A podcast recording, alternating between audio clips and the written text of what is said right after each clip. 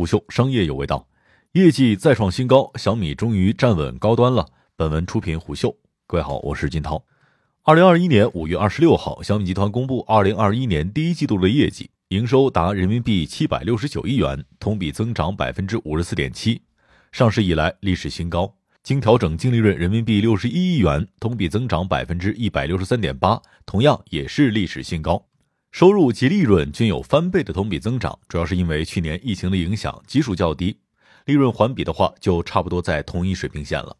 截至今天，小米每股二十八点一五港元，维持在近三个月来的高位水平。互联网、手机和物联网依然是目前小米营收的三驾马车，而二零二一年的故事主要是手机。今年以来，手机市场涨价明显，竞争激烈。即便小米如今最后关注的业务可能是造车，但这一季度支撑小米财报的是屡屡被质疑的手机业务。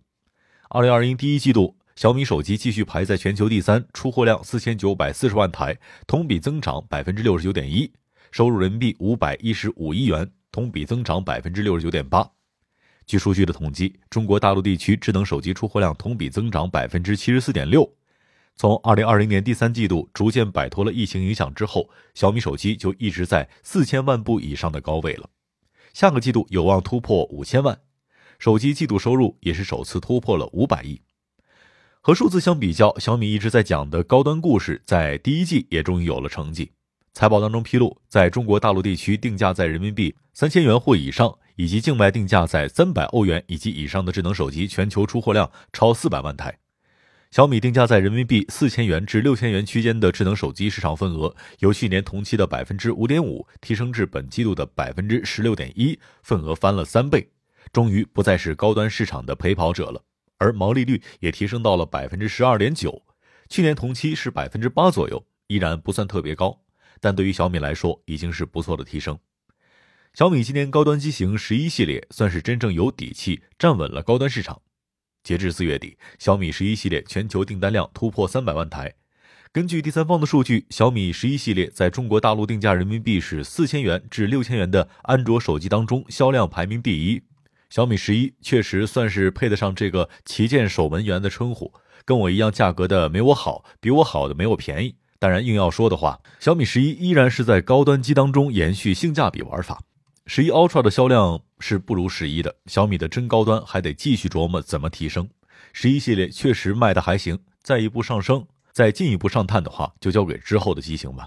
走量机器方面，小米是一贯的优势。最近红米发布了最畅销机型 Note 十系列，二三季度的财报当中会有体现。小米高端市场有所斩获的同时，并没有能够乘胜在中国市场的份额上更进一步，而是 OPPO 和 vivo 组成了领先集团，而这也是小米今年以来开始死磕线下渠道的原因所在。小米境外手机继续稳定增长，印度还是第一，东欧、西班牙之类业务突出的国家也保持了头名的位置，西欧市场的第三名估计暂时是没希望突破了。和上个季度一样，小米来自海外的收入依然占到了一半左右。手机业务的强势伴随而来的还有小米的互联网业务。随着小米互联网广告业务再创单季度历史新高，收入人民币三十九亿元，同比增长百分之四十六点三。同时，米 UI 用户数来自于海外的互联网收入都有所提升。小米的互联网模式不再是新鲜概念，如今已经是稳定的营收来源了。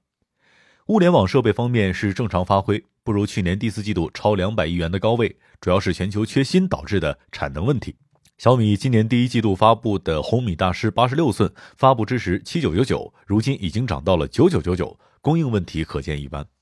好消息是，去年第四季度数据显示，空气净化器、智能门锁产品市场份额第一，扫地机器人市场份额第二。好消息是，环比下跌的物联网业务亮点不多，小米除电视以外的大家电业务乏善可陈，好几个季度的财报当中都没有见到提及。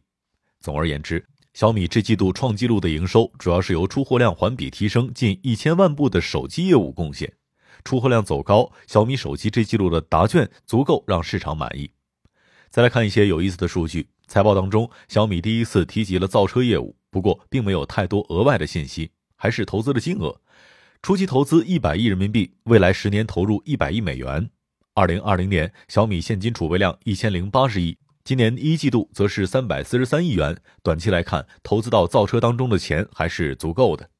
研发方面，二零二一年第一季度，小米研发开支达到了人民币三十亿元，同比增长百分之六十一。做高端必须要靠研发，这是常识。小米也舍得花钱。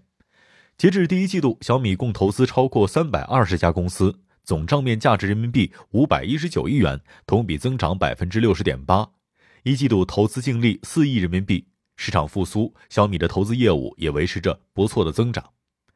吃瓜群众最喜欢的薪资环节，小米一季度的薪酬开支是三十四亿元，较二零二零年第四季度增加了百分之十点五。全职员工数量为两万三千四百一十人，其中一万四千九百二十一名员工持有股权激励。